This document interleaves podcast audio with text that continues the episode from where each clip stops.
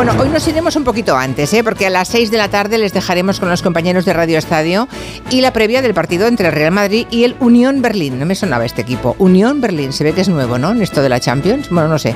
Eh, a mí no me sonaba. Es el inicio del Madrid en la Champions, me refiero a la competición masculina. Aclaro, ¿eh? porque el gran tema de conversación pública sigue siendo el de las jugadoras de la selección que en tiempos de individualismo y de ande yo caliente están demostrando que la unión genera fortaleza y que el compañerismo y la valentía son lo que mueven el futuro, lo que cambia las cosas.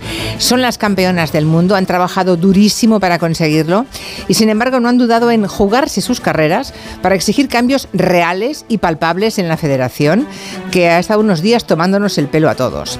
Veremos qué sale de las reuniones de esta madrugada y de ese principio de acuerdo, dicen, al que parecen que han llegado.